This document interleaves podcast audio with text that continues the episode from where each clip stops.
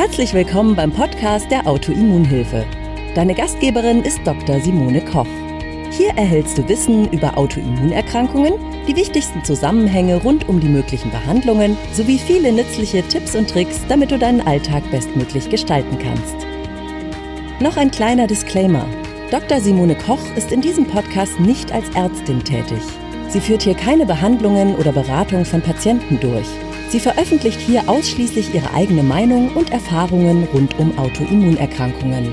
Die in diesen Beiträgen enthaltenen Informationen können keine Beratung durch einen Arzt ersetzen und sind keine medizinischen Anweisungen. Die Informationen dienen der Vermittlung von Wissen. Die Umsetzung von Therapien und Behandlungsplänen sollte mit einem qualifizierten Therapeuten erfolgen. Hallo ihr Lieben, da bin ich wieder. Ich hoffe, ihr hattet ein fantastisches Wochenende und ja, habt das Wetter, die Sonne genossen. Ich glaube, es war in fast ganz Deutschland richtig schön sonnig. Bei uns ist es jetzt echt kalt, immer noch sonnig und immer noch schön, wie man jetzt so ein bisschen bei mir hier auch sehen kann. Heute Nacht hat es ein ganz kleines bisschen geschneit, aber nicht viel.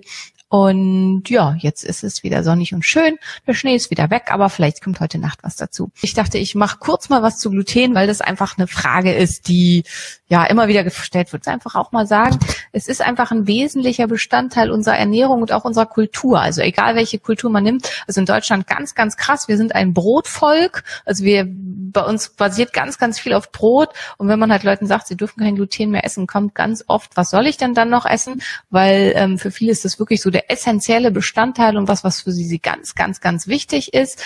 Aber auch in anderen Ländern, also Fladenbrote, Pfannenbrote, spielt einfach eine ganz, ganz große Rolle in der Ernährung. Und deswegen einfach die Frage, was ist denn das Problem mit dem Gluten? Punkt eins. Punkt eins ist die immunologische Glutenunverträglichkeit. Die echte Glutenunverträglichkeit oder Sensitivität. Im Englischen heißt es Non-Celiac Gluten Sensitivity von den Symptomen und von den Auswirkungen zum Teil der Zöliakie ähnlich, aber keine eigenständige Autoimmunerkrankung. Oder, und das ist auch relativ häufig, also wenn wir zum Beispiel alle Hashis, die jetzt irgendwie dabei sind, Schilddrüsenleute, die zuhören, Hashimoto geht mit einer ähm, Koprävalenz von 14 Prozent mit Zöliakie einher. Das heißt, 14 Prozent aller Zöliakiker haben, äh, Quatsch, 14 Prozent aller Hashimoto-Patienten haben auch eine Zöliakie. Das heißt, hier sollte man auf jeden Fall mal nachgucken. Andersrum ist es noch viel krasser. Die Hälfte aller Zöliakie-Patienten hat auch eine Hashimoto. Das heißt, wenn man das eine oder das andere hat, sollte man danach auch gucken, statistisch in Studien.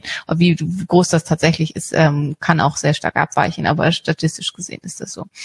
Ja, also Non-Celiac Gluten Sensitivität, Zöliakie. Erkrankung mit echten Antikörpern. Das sind Sachen, das geht nicht wieder weg. Also wenn der Darm super ist und man total stabil ist und in Vollremission ist, dann kann es sein, dass man auch als Person mit einer Non-Celiac Gluten Sensitivity eventuell Gluten wieder einführen könnte. Raten würde ich es nicht. Ich selber habe eine Non-Celiac Gluten Sensitivity. Jetzt habe ich schon selber Sprachstörungen, habe ich allerdings schon den ganzen Tag irgendwie so ein bisschen latent, ein bisschen wenig geschlafen. Und ich habe das definitiv schon mein Leben lang und ich kann das auch mit Sicherheit nicht wieder einführen. Also immer wenn ich irgendwie kontaminiert werde, ich merke das sofort, ich habe massiven Symptomen zu tun. Also bei mir ist es definitiv für immer raus und das gilt halt auch für alle anderen. Also echte immunologische Unverträglichkeiten mit Antikörperausbildung. Hier ist nicht zu erwarten, dass das im Wesentlichen wieder besser wird und dass man das irgendwie wieder einführen kann. Hier muss man es meistens ein Leben lang meiden. Nächstes Thema. Leaky Gut, Darmpermeabilitätsstörung, Gluten und Gliadin und da vor allen Dingen der Omega-Schwanz, also das letzte, der letzte Anteil des Gliadins, das ist so ein ganz stark gewundenes Protein und ein, ein großer Teil des letzten Teils des Gliadins macht Löcher in den Darm und zwar bei jedem. Also bei jedem, wo dieser Anteil des Gliadins die Darmschleimhaut berührt, pickt's Löcher in den Darm und macht Darmpermeabilitätsstörungen, zu Englisch Leaky Gut oder Leaky Gut Syndrom und das ist das, was ganz, ganz viele auch schon gehört haben. Was verursacht. Also was, was, warum ist das so schlimm? Warum ist das so wichtig mit dem Leaky Gut? Wenn der Darm undicht ist, dann kommen Fremdproteine in den Körper hinein und das sowieso schon überaktivierte Immunsystem reagiert massiv auf diese Antikörper, auf, auf diese Proteine mit einer Antikörperbildung, was ansonsten bei jemandem, der eben nichts mit der Schilddrüse hat, Quatsch, nichts mit dem Immunsystem hat, völlig unproblematisch wäre. Aber in dem Fall ist es eben wirklich schwierig. Ja, also insofern bei, das passiert bei jedem und bei Menschen mit Autoimmunerkrankungen ist es umso problematischer. Desto mehr Gluten man isst, desto schlimmer ist das. Also esse ich morgens, mittags, abends was mit Gluten, was in der deutschen Ernährung sehr häufig der Fall ist. Dann mache ich eben morgens schon Löcher in den Darm, die können bis mittags nicht heilen. Mittags wird es nochmal schlimmer und abends wird es nochmal richtig schlimm. Wenn ich eigentlich eine ganz gute Darmbarriere habe und nur einmal die Woche oder so so ein bisschen was mit Gluten ist, ist es in so einem Fall meistens unproblematisch. Ähm, nichtsdestotrotz, mit einer Autoimmunerkrankung sollte man vor allen Dingen in der Startphase, wenn man sich nicht ganz sicher ist, sollte man das komplett meiden, das Gluten. Darmbarrieren, was sind die Darmbarrieren? Zum einen äh, ist es das Mikrobiom, hier sind vor allen Dingen die Lactobacillen zu nennen, die einen ganz wichtigen Anteil der Darmbarriere bilden, sodass das Gluten gar nicht an die Darmschleimhaut rankommt. Dann haben wir die Schleimschicht, die, äh, die Mucosa besonders Schleim ab. Das ist auch oft so ein bisschen äh, gestört bei Menschen mit Autoimmunerkrankung. Und dieser Schleim schützt halt quasi auch ähm, die Darmschleimhaut. Und dann haben wir noch sekretorisches IgA. Sekretorisches IgA wird bei ganz, ganz vielen Menschen mit Autoimmunerkrankungen nicht ausreichend gebildet. Man kann versuchen, sekretorisches IgA durch Beta-Glucan anzuheben. Das ist eine Möglichkeit, aber in manchen Fällen gelingt das auch nicht. Und das sind so die drei Schutzbarrieren. Und es kann im schlimmsten Fall ist es so, ist es so bei jemandem mit einer Autoimmunerkrankung, dass alle drei Schutzbarrieren nicht da sind. Das heißt, jedes bisschen, was man an Gluten isst, kommt direkt an den Enterozyten ran und macht den eventuell kaputt und macht da eben ein Loch rein. Und dann können Fremdproteine, egal welche, in den Körper eindringen und der Körper bildet dann Antikörper auf die Fremdproteine aus und diese Antikörper können eventuell zu Kreuzreaktionen mit der Schilddrüse führen. Und hier ist Gluten dann wieder ein Problem, weil Gluten ähnelt in seiner Struktur sehr stark der Schilddrüse. Das heißt, erst macht das Gluten Löcher in den Darm, dann dringt es in unseren Körper ein, dann bildet unser Körper dagegen Antikörper, weil es eigentlich da nicht hingehört. Und diese sind der Schilddrüse so ähnlich, dass der Körper dann mit den gleichen Antikörpern die Schilddrüse markiert und wieder anfängt, die Schilddrüse zu zerstören. Also auch da sehr, sehr wichtig. Und letzter Punkt, das hat eigentlich nicht direkt was mit dem Gluten zu tun, ist aber ganz, ganz wichtig der glykämische Index von Weizen. Also wenn man sehr viel Weizen, sehr viel Getreide zu sich nimmt. Getreide hat einen ganz, ganz hohen glykämischen Index. Weizenbrot ist im Prinzip schlimmer als Haushaltszucker.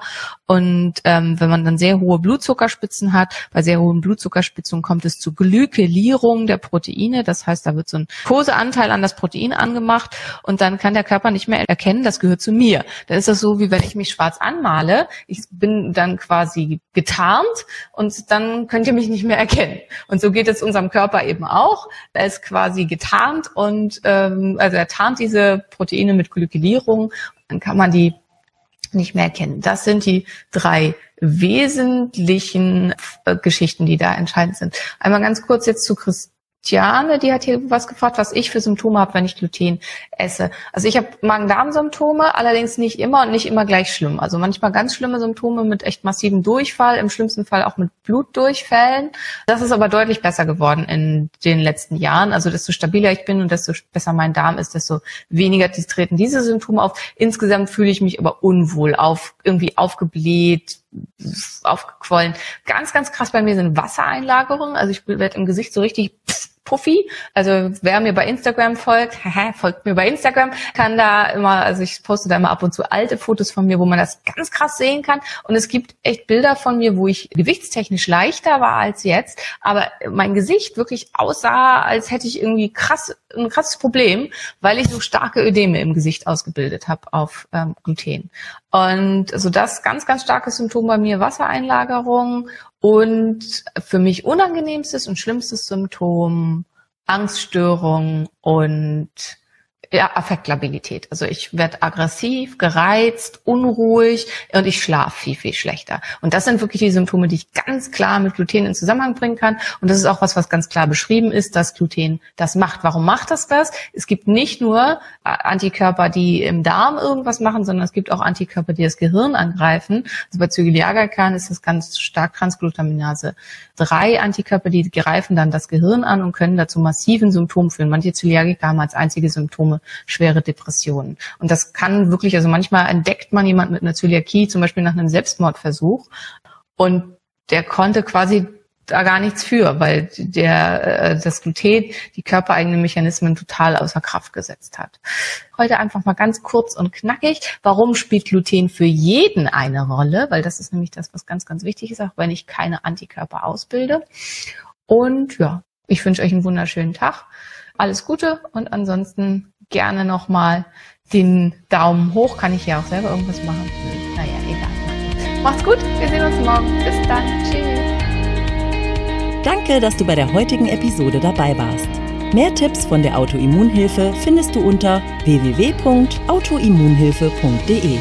Wir sind auch auf Facebook, Instagram und YouTube aktiv. Den jeweiligen Link findest du in der Podcast-Beschreibung. Gefällt dir dieser Podcast? Dann freuen wir uns, wenn du auf iTunes eine Bewertung schreibst und den Podcast mit deinen Freunden teilst. Damit hilfst du uns, dass wir wiederum noch mehr Menschen da draußen erreichen und ihnen helfen können.